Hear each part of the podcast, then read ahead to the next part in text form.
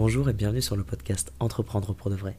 Hier, j'ai invité Simon Sau, un autre entrepreneur, à venir partager son aventure avec nous. Voici l'épisode.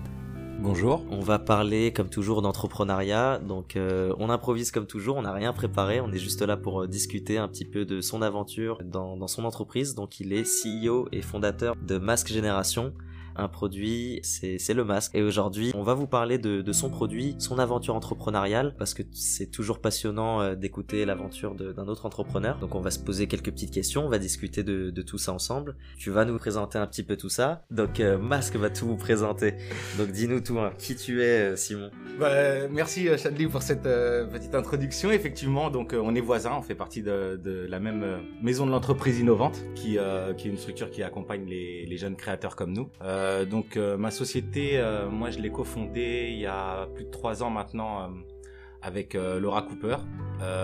c'est parti d'un constat assez simple puisque nous en fait on souffrait de la pollution puisqu'on travaillait sur Paris et, très rapidement on s'est rendu compte en fait qu'on trouvait pas de masque qui était à la fois efficace pour nous protéger la santé de, de, la meilleure des manières et surtout bah, fun qu'on avait envie de porter et confortable. Donc on s'est dit, bah, il y a une vraie carence. On avait aussi une, expérience professionnelle dans, divers autres domaines.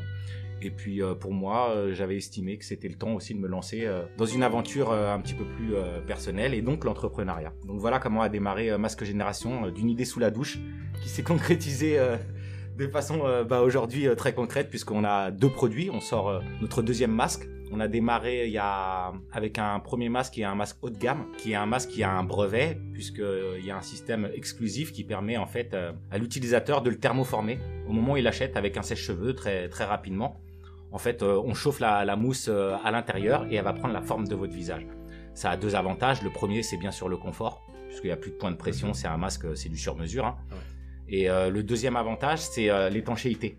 Puisqu'aujourd'hui, pour être bien protégé avec un masque anti-pollution, ben, il faut qu'il y ait le moins de fuite vers l'intérieur possible. Et donc, ce système, il, permet cela. Après, bah, comme dans, tous les projets de départ, il y a une donnée qu'on n'avait pas prise en compte, c'est le coût puisque notre objectif c'était de faire le plus beau produit possible, mais après, ben, il faut pouvoir le vendre aussi. Donc on a un marché pour ce masque-là, mais euh, c'est un marché davantage à l'international, notamment en Asie, puisque ils sont déjà habitués depuis euh, pas mal d'années à porter des masques. c'est tradition. C'est ça en fait là-bas. Euh, finalement c'est la personne qui va pas porter de masque dans la rue qui va être regardée bizarrement. Et, euh, et par contre en France bah, ou en Europe, hein, c'est le contraire. C'est la personne qui porte un masque qui va être stigmatisée. On va se dire bah, soit elle est malade, donc euh, je vais changer de trottoir. Soit il est asiatique. soit il est asiatique, c'est un touriste.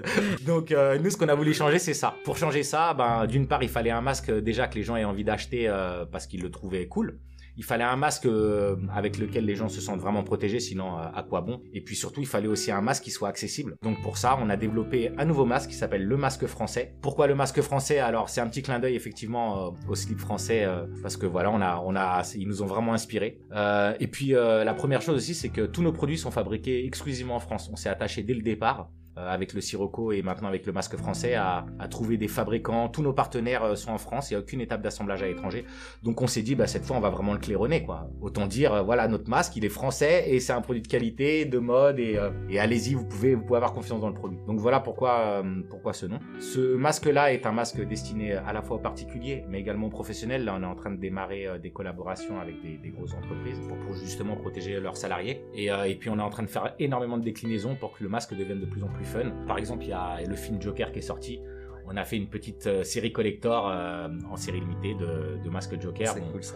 Notre but, c'est aussi euh, voilà, de, de, prendre du plaisir et que nos, nos usagers prennent aussi du plaisir en portant le, leur masque. Alors rapidement sur l'entrepreneuriat, c'est vrai que là j'ai été très vite. on a l'impression que c'est un chemin linéaire. Non, non, mais on, sent que tu es passionné. C'est ça l'entrepreneur, quoi. C'est quelqu'un qui aime son produit. Et en plus, voilà, tu, tu, tu, parles extrêmement bien de ton produit, tu présentes hyper bien. Et, et c'est ça qu'on veut entendre de l'entrepreneur. C'est ça le message finalement qu'on donne aussi avec ce, avec ce podcast. C'est que l'entrepreneur, il a un objectif. Je retourne toujours à cette idée d'objectif. Mhm. Et toi, tu l'as dit, hein, c'est euh, d'aider les, gens à travers ce, constat que, que, tu as eu euh, donc sous la douche.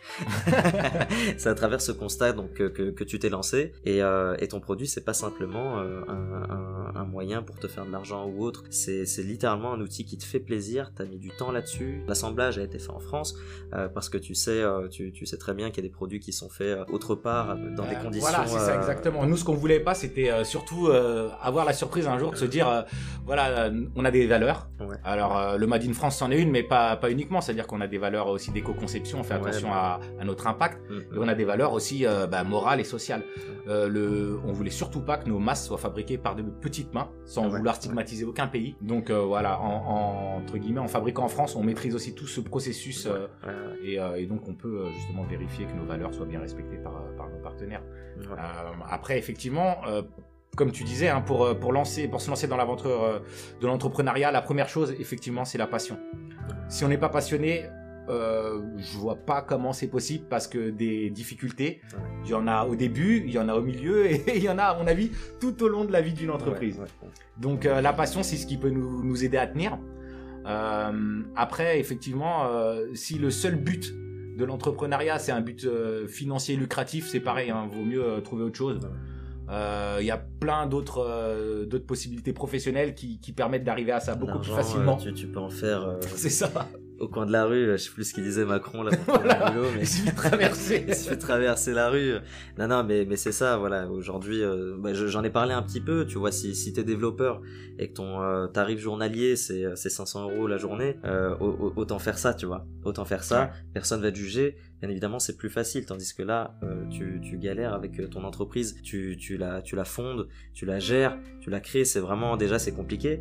Mais après tu gagnes pas autant que ce que ce que ton travail de freelance va te rapporter euh, à l'heure ou à la journée quoi. Bah pour moi c'est surtout très simple. C'est qu'avant j'étais juriste en droit de l'énergie et de l'environnement. Ouais. donc voilà je vivais confortablement j'avais une sécurité j'étais assez tranquille. Le jour où je me suis lancé dans l'entrepreneuriat c'est plus mon travail qui me rémunérait, c'est moi qui rémunérais euh, ma société pour qu'elle puisse se développer. Donc voilà, c'est aussi euh, un choix, c'est un choix bien sûr, mais, euh, mais c'est aussi au départ, alors peut-être pas pour tout le monde, mais pour la plupart des entrepreneurs que je connais, un, un sacré c'est-à-dire que ils ont mis bah, leurs économies souvent dedans. Alors, on a eu de la chance d'être rejoint très rapidement par des partenaires financiers, ce qui permet aussi d'aider à développer son projet plus facilement. Mais mais au départ, euh, il faut prendre le risque par soi-même. Euh, et il n'y a pas de, retour sur investissement certain. Donc, euh, donc c'est pour ça qu'il faut entre guillemets avoir la foi pour se lancer dans un projet entrepreneurial. Après, ce qui est important aussi, c'est de pas être tout seul. je pense que l'entrepreneuriat, comme on dit, hein, c'est une expression que je reprends, mais tout seul, on va plus vite, à plusieurs, on va plus loin.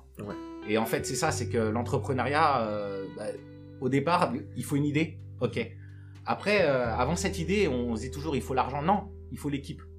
C'est-à-dire que c'est primordial. Si vous avez une superbe idée, si vous avez euh, tous les moyens qui vont avec, mais vous n'avez pas l'équipe, votre projet, il a très très peu de chances d'avoir un succès.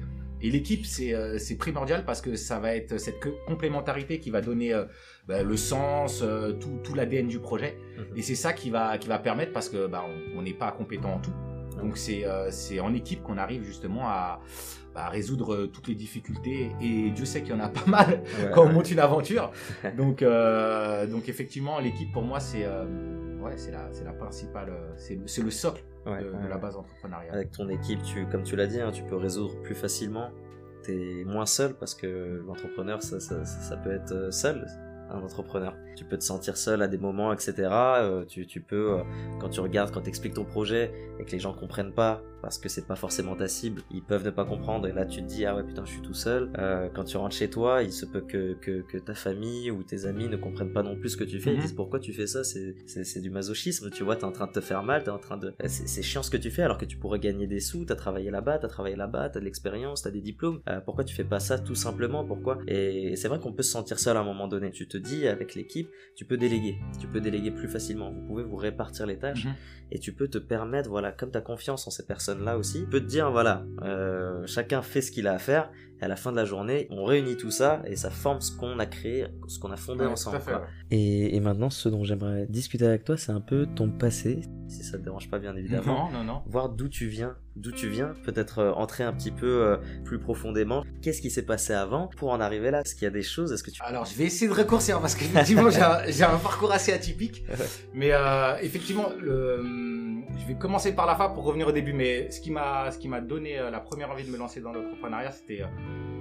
j'ai toujours voulu faire, ou en tout cas avoir un projet utile.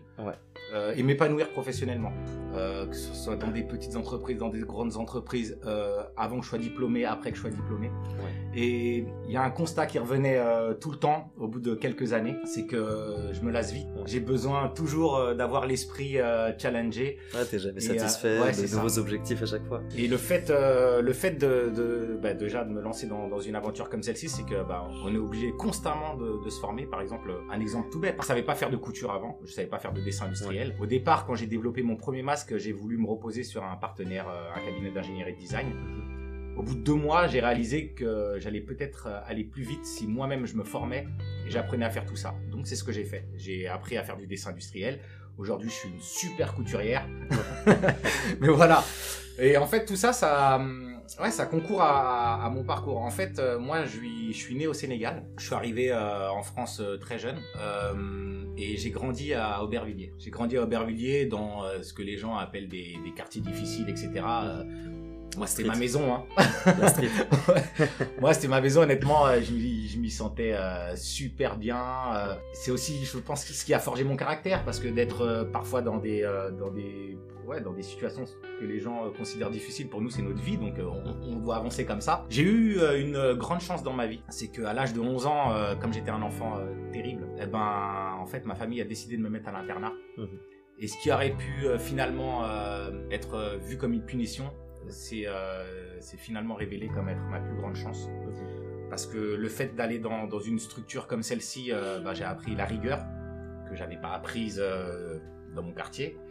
Euh, j'ai appris euh, le plaisir du travail, de l'effort et d'apprendre. C'est-à-dire que euh, j'ai toujours été quelqu'un de curieux, mais là, on m'a appris comment je pouvais obtenir les informations que je voulais. Pas juste en posant les, questions, mais en comment trouver les informations, comment ouais, continuer à, bah, abreuver ma soif de connaissances. Et, je pense que c'est ces six années en internat qui m'ont qui m'ont vraiment donné les bases pour, pour pouvoir bah, par la suite avancer comme, comme j'ai pu le faire. Euh, donc j'ai quitté l'internat, euh, j'avais euh, juste avant mon bac. Et, en fait, dans cette année de transition, je suis reparti faire donc passer mon bac dans un lycée à Aubervilliers. D'accord. Forcément, j'ai raté. Alors j'étais un très très bon élève à l'internat. Il a suffi d'une année pour pour que ça voilà ça fonctionne pas. donc bah, très rapidement, je me suis rendu compte que ce système scolaire tel qu'il était, en tout cas à Aubervilliers, ne me convenait pas. Donc tout de suite, je suis parti dans la vie active puisque j'ai toujours eu l'exemple de, bah, de, mes parents qui vont travailler, qui euh, ma mère faisait plusieurs boulots, donc j'ai voilà j'ai toujours eu ce besoin d'avoir d'être valorisé à travers le travail. Donc j'ai commencé à travailler à l'âge de 17 ans. Mon premier boulot c'était livreur de pizza. D'accord. Mais grâce à ce boulot-là, en fait, euh, j'ai continué à faire mes études par correspondance. J'ai passé mon bac par correspondance, que j'ai eu donc l'année d'après. Et puis euh, après, j'ai trouvé un emploi à la Poste. Et l'avantage, euh, alors je sais plus comment sont les horaires aujourd'hui, mais l'avantage c'est qu'il y a 20 ans à la Poste, c'était facile de travailler le matin puisque je commençais à 4h30, mais à 11h30 j'avais terminé. Donc en fait, pendant que j'étais à la Poste, bah, j'ai passé mes études de mes, études de droit par correspondance pour les premières années de licence. Et puis après en master, bon, j'ai dû le faire en présentiel. Et donc c'est comme ça que j'ai fait euh, mes, études et mes diplômes et que j'ai continué euh, à la fois en travaillant, mhm. en faisant mes études et puis euh, puis en poursuivant mes objectifs. Donc au départ, je voulais être avocat.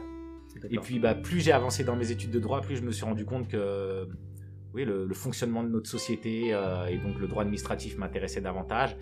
Et puis je me suis spécialisé euh, davantage en plus dans le droit de l'environnement et de l'énergie parce que voilà, c'est des questions qui me... Avant même qu'aujourd'hui on se rende compte qu'on a bousillé notre planète. Mhm. Euh, moi, il y a déjà 20 ans, je me rendais bien compte que ça allait pas pouvoir continuer comme ça. Mhm. Euh, aujourd'hui, il y a des super mouvements de jeunesse et, j'espère qu'ils vont réussir à avoir un impact beaucoup plus important que, notre génération a eu sur, sur les changements et sur les évolutions qu'on doit mettre en œuvre. Mais, euh, mais donc voilà, j'ai toujours été passionné par ces questions et, quelque part ce projet rejoint aussi euh, une de mes premières lubies, c'est-à-dire euh, il faut changer les choses. Notre environnement, voilà, on peut pas maintenant moi je peux la seule chose que je peux apporter c'est une solution immédiate j'ai pas de je suis pas un politicien euh, j'ai pas d'entreprise qui peut avoir un impact immédiat sur la réduction de la pollution. Par contre, je peux proposer un, truc utile et euh, pour moi au départ, hein, puisque c'était une recherche pour moi, et puis très rapidement, je me suis rendu compte qu'aujourd'hui de moi, les, gens voulaient, voulaient ça aussi. Mhm. Donc voilà, tout, tout ça en fait, c'est euh, ça a l'air un petit peu chaotique comme ça, mais c'est un, un, long chemin qui a maturé doucement et Et en fait, oui, j'ai pas du tout un parcours linéaire. ouais, ouais, ouais. C'est un petit peu comme l'enregistrement du podcast, là, t'as des vagues comme ça, tu sais. T'en as des plus petites, t'en as des très grandes, mais, mais au final, t'es es là grâce à tout ça, quoi. Oui, voilà, c'est la somme de, de, toutes ces expériences et, euh, et je dirais ce qui a, franchement, hein, ce qui a forgé mon caractère, j'en suis persuadé, c'est euh, ouais, c'est mon enfance dans cet environnement qui n'était pas évident. C'est-à-dire qu'aujourd'hui, dans certaines euh, périodes de l'entrepreneuriat, euh, il faut passer des étapes qui sont pas évidentes. On, on, se retrouve un petit peu face à soi-même et voilà, il faut de la résilience. Soit on serre les dents et on se bat, parce que voilà, c'est un petit peu comme dans tout dans la vie. Hein, c'est, on vous donne pas les choses comme ça. Il faut, il faut se battre. Et, euh, et quelque part, bah voilà, je, je, pense que mon parcours m'a aidé à, bah, rien vouloir lâcher, même quand je suis face aux difficultés. Euh, et trouver les réponses toi-même, comme tu l'as dit euh, plus tôt à l'internat, tu cherchais toi-même euh, les réponses à droite à gauche, quoi. Ouais, ouais, et puis l'internat m'a permis aussi d'avoir une, une, une, image complète de la société. Ouais. C'est-à-dire qu'à Aubervilliers, j'avais une certaine image de la société, mhm. avec un, un, un, certain, un certain type social, on va dire. Mhm. À l'internat, c'était un autre type social, totalement différent. Et ça m'a permis de me rendre compte qu'il y avait vraiment deux mondes, à la fois qui, qui se côtoyaient pas, mhm. qui se comprenaient pas. Et, euh, et c'est aussi une de mes, euh, ça peut être prétentieux de dire ça, mais c'est aussi une de mes forces de d'avoir les pieds qui ont baigné dans ces deux environnements fait que je comprends et c'est un petit peu comme mon histoire personnelle, c'est-à-dire ma mère euh, est juive d'origine polonaise, mhm. mon père est musulman d'origine sénégalaise. Ouais, j'espère euh, en tout cas d'être plus tolérant et plus compréhensif par rapport aux, aux idées arrêtées de chacun et d'essayer parfois de faire la passerelle. Yes, c'est un, un beau parcours en tout cas. Euh, il y a vraiment du, du, mérite quand on arrive là et que tu dis voilà j'ai créé ma société, euh, je suis en train de lancer un produit qui va être acheté par des gens, qui va aider les gens dans leur quotidien et, euh, et en même temps euh, bah, si tu arrives en plus à partager euh, ce que ce que tu me dis là mais que, comme tu l'as dit aujourd'hui t'es pas politicien mais t'as vu aujourd'hui ce qu'un entrepreneur peut réaliser. si aujourd'hui on voit des, des présidents au pouvoir aux États-Unis c'est notamment parce qu'il y a eu un entrepreneur qui a codé dans sa chambre comme nous, euh, quand on a fait, euh, quand on fait Lancelot ou quand on fait euh, le masque français, on commence dans notre chambre et au final on finit par être appelé par le Sénat parce qu'à cause de nous, il y a des soucis de sécurité et de protection de données comme avec Facebook, tu vois. Tout simplement, c'est là où je veux en venir, c'est que aujourd'hui on a beau ne pas être politicien, mais notre voix, elle a une portée énormissime. Mais aujourd'hui, voilà, donc euh, on est capable quand même de, faire porter notre voix assez loin. On est capable de on doit crier malheureusement, hein.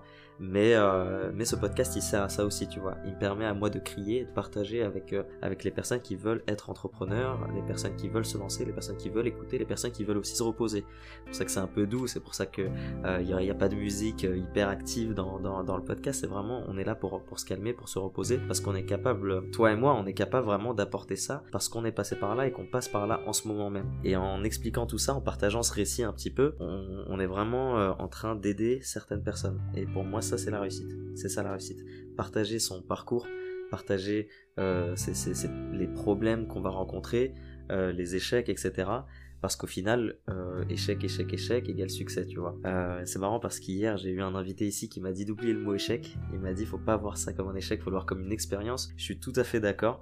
J'ai plus envie de parler euh, d'échecs. Hein. Aujourd'hui, bon, bah, c'est sorti, c'est sorti, mais euh, c'est des expériences. Et aujourd'hui, on en est là grâce à elles et on, on, partage ça avec les personnes qui nous écoutent pour leur permettre justement d'éviter de, de, de, de, se blesser, comme je l'ai fait avec euh, ma tendinite, ouais. ou de se blesser moralement quand à un certain moment on, on est seul, on est seul. Mais, euh, mais quand on se sent seul, comme je l'expliquais dans un épisode précédent, il n'y a qu'à regarder ce qu'on a fait derrière, regarder les personnes aussi qui sont derrière, parce que on se croit seul en tant qu'entrepreneur, mais il y a des personnes autour de nous qui nous soutiennent, qui nous aident, et on est là entre nous aussi pour s'aider, tu vois. Es là. Oui, il y a toujours des, des regards bienveillants, et, ouais. et, quelque part, il faut aussi se reposer sur eux et. Et, et on en a besoin parce que en, en tant qu'entrepreneur, des fois, tu as la tête dans le guidon parce que toi, tu es sur, dans ton projet à fond, tu vois pas forcément ce qui se passe autour euh, et, et c'est là qu'on a besoin de gens qui sont un petit peu extérieurs parfois au projet ou même qui sont pas du tout dans le projet, qui ouais. sont pas du tout dans ce secteur-là, mais qui nous permettent aussi de pff, relativiser et, ouais. et, de se calmer. Non, mais c'est clair. Euh, nous, on a la chance. Euh, après, je sais que c'est pas le cas de tout le monde, mais on a la chance de faire partie d'un réseau d'entrepreneurs qui s'appelle Réseau Entreprendre. Mmh. Euh, ce réseau-là, en fait, organise des réunions, euh, des clubs, en fait, entre entrepreneurs euh, tous les mois. D'accord.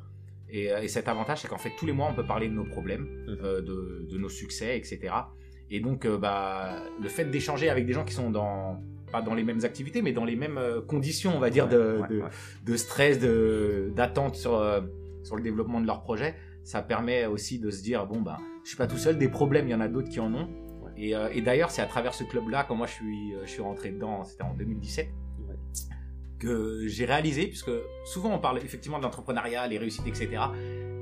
Et en fait, j'ai réalisé qu'il y avait énormément d'entrepreneurs qui, euh, qui avaient raté leur premier projet, qui avaient raté leur deuxième projet, et c'était au bout du troisième, quatrième projet qui finalement ils avaient réussi. Mais pourquoi? C'est pas parce qu'ils étaient euh, plus bêtes, c'est juste que bah, on fait des erreurs. Parce que bah, on apprend, c'est un travail qu'on apprend sur le tas. Il n'y a pas de, en tout cas, euh, s'il y en a, c'est, je vois pas comment elles peuvent être euh, vraiment pertinentes par rapport à la réalité, mais des formations d'entrepreneurs, on peut avoir quelques bases, tout ça, mais après la vie, euh, voilà, c'est l'expérience, elle est empirique, quoi. Hein. Mhm. On peut pas apprendre euh, sa vie d'entrepreneur, en tout cas son métier d'entrepreneur, uniquement de façon théorique. Donc en fait, c'est ça, c'est de faire des. Moi, je, prends des expériences par rapport à ma propre expérience, dont je peux parler, par exemple, des prestataires avec qui j'ai démarré bah, des collaborations. Aujourd'hui, j'aurais pas fait ces erreurs-là. J'aurais davantage cadré les, les, choses, ce genre de choses. C'est-à-dire que bah voilà, des erreurs, j'en ai fait plein, j'en ferai encore. Mais euh, bah, déjà, faut éviter de refaire les mêmes. On peut, hein, mais ça coûte cher. et donc, euh, et donc voilà, on, apprend, on apprend de, de ces erreurs, pas d'échecs, mais c'est euh, ouais, je dirais que même pas c'est des erreurs, c'est de l'apprentissage. Ouais, c'est de l'apprentissage. Quand, quand, on fait du vélo pour la première fois, au début, on tombe, c'est pas un échec. On se relève et puis au bout d'un moment, voilà quoi. Ouais, c'est ça. C'est euh, si on va plus loin dans la métaphore, c'est quand on a appris à marcher, quoi. Mm. Donc on apprend à entreprendre, pareil, euh, on va tomber, on va se relever, et puis c'est ça l'entrepreneuriat, quoi. Et après, euh, c'est vrai que l'entrepreneur, j'oublie de le dire, hein, mais c'est quelqu'un d'heureux en fait. C'est quelqu'un tout le temps heureux. Moi, je me considère comme une personne très très heureuse, très épanouie dans ce que je fais, même si j'ai une blessure aux deux bras, même si euh, je, je, suis loin de ma famille euh, alors que j'habite sous le même toit, je suis hyper loin d'eux, tu vois, je, je, suis jamais à la maison, mais je suis quand même heureux parce que l'entrepreneuriat c'est gratifiant, tout simplement, c'est hyper gratifiant. Tu réalises des choses et puis c'est pas parce que t'as pas réalisé le million et que t'as pas 160 000 followers ou un million ou je sais pas quoi, euh, mais c'est de se regarder dans la glace et de se dire ouais, j'ai pu aider cette personne là rien qu'une seule et alors ta vie euh, change, tu vois. Tu te dis, là j'ai changé le monde. Chacun a sa définition de changer le monde. À partir du moment où tu changes le monde d'une personne, bah t'as changé le monde. Ça peut, ça peut commencer par euh, la personne en bas de chez toi. T'es pas obligé de, révolutionner euh, tout un pays ou tout un continent. Ça peut être effectivement juste tu apportes quelque chose ouais à la, petite vieille qui est en bas de chez toi en, l'aidant à moi ça me, ça me pense à des choses que quand j'étais petit mais voilà des, personnes âgées en les aidant à monter leur course ces trucs là c'est tout bête parce que pour eux ça leur apporte énormément pour toi aussi, c'est gratifiant parce que tu te sens utile. Exactement. Et, euh, effectivement, si avec, avec tous ces petits gestes-là, mhm. chacun peut, peut, changer le monde euh, à son niveau. Donc, ouais, euh, on n'a pas besoin d'être trop ambitieux. Et puis, puis, on voit bien ceux qui ont le pouvoir de changer le monde, pas ceux qui sont les plus efficaces. ouais, ouais, ouais. Exactement. Pour finir, j'ai envie de, de, savoir quel est, quel est ton but. Donc, tu as ce qu'on appelle les objectifs à court terme. Et ton, dans le long terme, tu as un but. C'est quoi pour toi aujourd'hui? Est-ce qu'il est défini? Est-ce que tu l'as défini au préalable? Est-ce que tu es en train de le découvrir? Parce que c'est aussi possible. Mais qu'est-ce que tu as envie de réaliser dans le long terme? Est-ce que tu vas t'arrêter à cette création de masques Ou alors est-ce que tu vas euh, aller encore plus loin? Et justement, on a parlé de politique tout à l'heure, mais est-ce que tu vas essayer, euh, je sais pas, moi, est-ce que tu te vois en train de donner des conférences sur l'environnement euh, accompagné de ton, de ton masque? Quel est le, le, but finalement? Où est-ce que tu te vois arriver? Ou alors est-ce que peut-être tu vas arrêter les masques, tu vas déléguer ça et te lancer dans quelque chose d'autre? Est-ce que tu as déjà réfléchi déjà à tout ça? Alors, euh, bon, par rapport à mon caractère, je suis pas du genre à moraliser ou être moralisateur. Donc faire des, conférences ou expliquer euh, faire ça c'est pas bien, euh, faire ça c'est non. Après je pense que j'allais dire que chacun est assez intelligent pour se rendre compte euh, bah, des, efforts qu'il doit faire ou pas à son niveau. après moi faire de la prévention j'en fais tous les jours hein, avec mes masques et et mais, mais voilà, pas, pas faire ni de la politique, puisque j'ai pas envie de, de, pervertir mes valeurs pour avoir un succès électoral ou quoi que ce soit. Donc, non, après, euh, mon objectif, je pense qu'il restera toujours le même, c'est-à-dire euh, essayer d'être utile avec des, projets qui me tiennent à cœur. Aujourd'hui, c'est les masques. Euh, je sais que je vais pas faire des masques toute ma vie. Je sais déjà quel est mon prochain projet. D'accord. Puisque aujourd'hui, voilà, il y a un problème de qualité de l'air auquel je me suis intéressé. Mhm. je, suis à fond dans ce que je fais. mais je crois que, et, je suis déjà en train de maturer mon prochain projet, ça va être sur l'alimentation, puisque un des gros problèmes qu'on a aujourd'hui, et qui est dû à la question environnementale, mais pas seulement, c'est les problèmes des ressources. J'ai pas assez de, de compétences pour me pencher sur la question des ressources au niveau énergétique. Mhm. Donc je j'inventerai pas le nouveau moteur à, à fusion froide. Donc j'ai abandonné non mais attends, j'ai des rêves aussi. j'ai abandonné ça. Non, non, ça va être sur, euh, sur la nourriture. Aujourd'hui, je, je sais que, par exemple, pour les euh, terres cultivables, on utilise euh, énormément d'ensemencement pour pouvoir nourrir des, des ovins, des bovins, que ça consomme énormément d'eau, que tout ça, c'est pas très, très écologique en termes de rejet de gaz à effet de serre, en termes d'utilisation des ressources aussi puisque les terres on pourrait s'en servir pour nourrir les gens mhm. euh, et que en plus bon bah il y a après moi je mange de la viande hein. mais il y a, je sais qu'il y a aujourd'hui un mouvement qui fait que les gens commencent à se dire bon euh, ils mangent moins de viande etc donc je me dis c'est peut-être le moment l'humanité elle est peut-être arrivée à un moment où on doit évoluer sur notre manière de nous nourrir de nous nourrir de façon plus intelligente. Et aujourd'hui, ce qui nous rebute chez les insectes, c'est euh, l'apparence. Mais il faut savoir qu'à poids égal, c'est quand même 10 fois plus de calories qu'un steak, euh, que ça consomme 100 euh, fois moins d'eau, euh, 1000 pardon, 1000 fois moins d'eau. D'accord. Que en voilà, en termes de ressources, on n'a pas besoin de prendre des, des, hectares de terre cultivable, on n'a pas besoin d'assécher des cours d'eau, et qu'en plus de ça, on, ils vont pas rejeter des, des, gaz à effet de serre, du méthane, parce que en ruminant, bah il y a les, les, les paix et les, les rots. Tout ça en fait pris pris en compte, on se dit mais la solution, là, aujourd'hui, c'est les insectes. Le seul truc, c'est que moi, je suis pas prêt à manger des pâtes, des ailes, des trucs comme ça. Euh, même si je viens d'Afrique.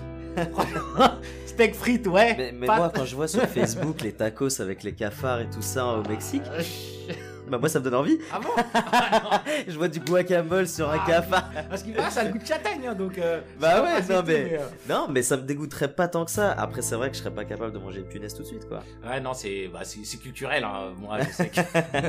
Et donc je me dis bah c'est très simple. Euh, aujourd'hui on arrive à nous faire bouffer n'importe quoi dans des produits reconditionnés, littéralement. dans des nuggets, dans des samosas, dans des, dans des boules où on dit euh, c'est euh, ça va être des falafels, mais il n'y a, pas une goutte de pois chiche dedans.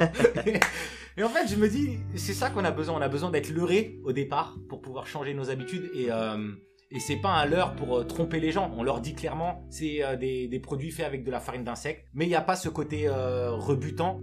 et puis y a... là, on agit aussi vraiment et quelque part très simplement, juste en mangeant. C'est-à-dire c'est une action qu'on peut faire tous les jours et, avec un impact qu'on peut mesurer clairement. C'est-à-dire qu'à la fin de l'année, on peut, on sait exactement quel est notre impact sur l'environnement, sur la réduction de, bah, de, de, la pollution, sur la réduction de, de la destruction des, des terres cultivables, sur tous ces trucs-là. Bah, ce projet justement de création de, farine animale pour essayer de créer des aliments euh, pour être vendus à, travers le monde entier. Comme je disais tout à l'heure, je ne vais pas révolutionner le monde euh, avec mes idées, mais essayer d'apporter euh, ma petite contribution à chaque fois avec des petites idées comme ça. Bon, là je commence à être vieux, donc je, vais peut-être avoir encore le temps d'en développer une ou deux maximum. donc l'alimentation pour moi ça reste un truc important. Puis la dernière on verra. mais faut pas oublier que c'est à n'importe quel âge au final. C'est à n'importe quel âge. Hier quand j'avais eu Page, lui, il s'est lancé dans son vrai gros projet entrepreneurial, donc son lancement de, euh, de, studio de création de contenu à travers YouTube. Il l'a fait donc euh, à la soixantaine. Il l'a fait à la soixantaine et aujourd'hui, bah, il est carrément prêt à, réaliser tous ses défis parce qu'il s'est préparé toute sa vie pour ça, tu vois. Donc il n'y a pas d'âge pour l'entrepreneuriat, hein, de toute façon. Ah non, euh, c'est clair. Et, euh, et, moi, j'ai eu l'inverse. Ça veut dire que je me suis dit, bah, il faut, euh, voilà, j'ai pas beaucoup travaillé pour un employeur. Mais par contre, aujourd'hui, euh, je me suis lancé directement dans cette aventure. Et j'ai décidé de me forger à travers cette aventure-là. Mon objectif à moi, j'en rediscuterai, hein, mais mon but, excuse-moi, c'est vraiment d'impacter le monde et rendre les, gens heureux. Aujourd'hui, à travers le gaming, réunir les gamers physiquement parce qu'on essaie de remettre l'humain, le social au cœur du jeu vidéo. Mais plus tard, ce sera peut-être autour de la nourriture, autour des, des, insectes. Donc, il y a, y vraiment beaucoup de choses que pareil j'aimerais développer et euh, que bah ça ça a du sens hein, ce que tu fais c'est à dire qu'aujourd'hui euh, justement comme euh, comme un, un, vieux gars comme moi pense que voilà tous les médias c'est quelque chose qui a tendance à désocialiser les gens et à les éloigner les uns des autres bah justement toi tu prends le contre-pied de tout ça en disant non ça ça crée du lien social ça crée de l'échange ça crée ouais, ça, ça crée du lien social ouais. et, et, et, on a besoin de bah, justement d'entrepreneurs de, comme toi qui montrent que ah non, le, c'est pas juste destructeur, ces, ces nouvelles technologies. Elles sont aussi là pour apporter et, euh, améliorer l'humanité au sens large. Quoi. Mhm, exactement. Donc, euh, donc ouais, ouais, on en a, on en a besoin. Et s'il n'y avait pas de, bah, d'entrepreneurs jeunes et moins jeunes hein, qui, euh, qui avaient cette utopie de vouloir changer le monde, temps qu'on mette la clé sous la porte et qu'on se dise bon bah on attend la fin, je prends mon bunker et puis. et on attend la fin du monde. Et puis voilà quoi. Mais bon, non, ce serait pas très marrant. C'est clair. non, bah voilà, pour, pour finir, comme on l'a dit, c'était cool de t'avoir. On en a appris vraiment pas mal, pas mal de choses. Encore une fois, c'est marrant parce que comme hier, quand j'ai invité Page, je me rends compte que voilà, à la base, j'ai fait ça pour les autres. Et finalement, c'est que pour moi, j'apprends des choses. On est ici depuis un moment, mais c'est réellement aujourd'hui, maintenant, devant ce micro, qu'on a commencé à vraiment faire connaissance. Je, savais, savais pas que t'étais né au Sénégal, et, euh, et, encore moins pour tes parents, ça c'est top. mais euh, je crois que ma meule il le savait pas au départ. non, mais c'est c'est juste génial, c'est juste génial. On a, j'en apprends vraiment beaucoup et euh, je suis hyper reconnaissant. Je te remercie d'avoir été présent. Et puis, euh, bah, bon, je pense qu'on se refera un autre épisode quand il y aura de, de l'avancée euh, de part et d'autre. Bah, notamment là, il y a bientôt la sortie de, de Lancelot qui va arriver, une sortie très difficile. Ah non, mais c'est en fait, c'est pas facile de sortir son produit. Hein. Non, mais c'est ça. Moi, c'est une des choses aussi que j'ai réalisé, c'est-à-dire que nous, on est toujours pressés et, et les choses elles vont toujours trop lentement. Ouais, Moi, j'ai mis deux ans de R&D sur mon premier masque avant de le sortir. c'est long, deux ans avant de commencer à proposer un produit pour la commercialisation, commencer à, à, faire voir notre travail. Quoi. Mais euh, et, si je m'avais écouté, euh, en deux mois c'était plié quoi, et on sortait le truc et tout. Mais c'est ça en fait, c'est un long chemin et, et c'est pour ça qu'il faut de la résilience. Il faut, faut être patient, il faut de la résilience. Et euh, effectivement, on est toujours trop pressé. Mais c'est bien parce que si on n'était pas trop pressé, ça pourrait mettre encore plus de temps. Ouais, je suis content parce que tout ce que tu dis aujourd'hui, ça reflète un petit peu ce que j'explique au fur et à mesure euh, des, des podcasts, la patience, la rigueur, etc. Donc euh, c'est top. Bah écoute. Euh... un grain de folie si on n'est pas fou, on se lance pas dans cette gros. Grain de folie, ouais. bah écoute, je vais m'acheter un masque. Voilà, c'est officiel. Encore une fois, je te remercie. Merci, bah, d'avoir été présent. Merci d'avoir partagé aussi ton, ton récit, ton aventure. C'est ce qu'on veut, hein. c'est ce qu'on veut entendre, c'est ce qu'on veut écouter. Et euh, enfin, c'est pas forcément ce qu'on veut entendre, le côté négatif, etc. Mais c'est ce qu'on a besoin de partager. je pense qu'il faut, il faut dire euh, la réalité, c'est-à-dire que si on fait, euh, si on parle que d'une seule face de la pièce, c'est pas c'est pas crédible et ça rend pas service en fait à tes auditeurs. Ouais. C'est-à-dire que les gens euh, ont besoin de savoir que, effectivement, heureusement qu'il y a plein de côtés positifs, mais il n'y a pas que ça. Il y a aussi, euh, je dirais pas des côtés négatifs, mais des, des, des moments plus difficiles. Et, il faut en être conscient. Ouais. Dire, si on se lance dans ça juste pour faire du pognon, kiffer, se lever à l'heure qu'on veut, non, faut, faut faire autre chose. Hein. Clairement. Et, euh, et personnellement, même s'il y a des moments difficiles, je les aime tous, tu vois. Je, les, euh, je suis reconnaissant pour tous ces moments. Je les apprécie. Et parce que c'est pour toi, hein, tu me diras, ça se trouve, tu, tu détestes. Sur le moment, non, sur le, moment, on les, apprécie pas. Ah, non, non, non, Par contre, une fois que je les ai passés, ouais, ouais, je suis fier. Parce que, bah, on montre aussi que, qu'on arrive à se battre encore et que voilà. Mais c'est vrai que sur le moment, bon, c'est jamais évident, mais, euh, mais on les passe toujours de toute façon. Merci à tous de nous avoir écoutés. Merci. Merci à toi, Simon. Et comme je vous l'ai dit, allez checker donc euh, Masque Génération. Euh, le masque français, c'est sur Instagram, Instagram, euh, Facebook. Facebook, et puis en fait les sites c'est très simple, ça s'appelle le masque français, mais masque M-A-S-K. D'accord. Pareil pour Masque Génération Masque Génération MASK. La génération des masques. Ok, très bien. Bah écoute, super. Et euh, on se retrouve, j'allais dire un bal masqué, mais on se retrouve. un bal masqué On se retrouve demain, on se croisera dans le couloir. Ah merci Simon, merci à tous d'avoir écouté et on se retrouve pour un prochain épisode. Salut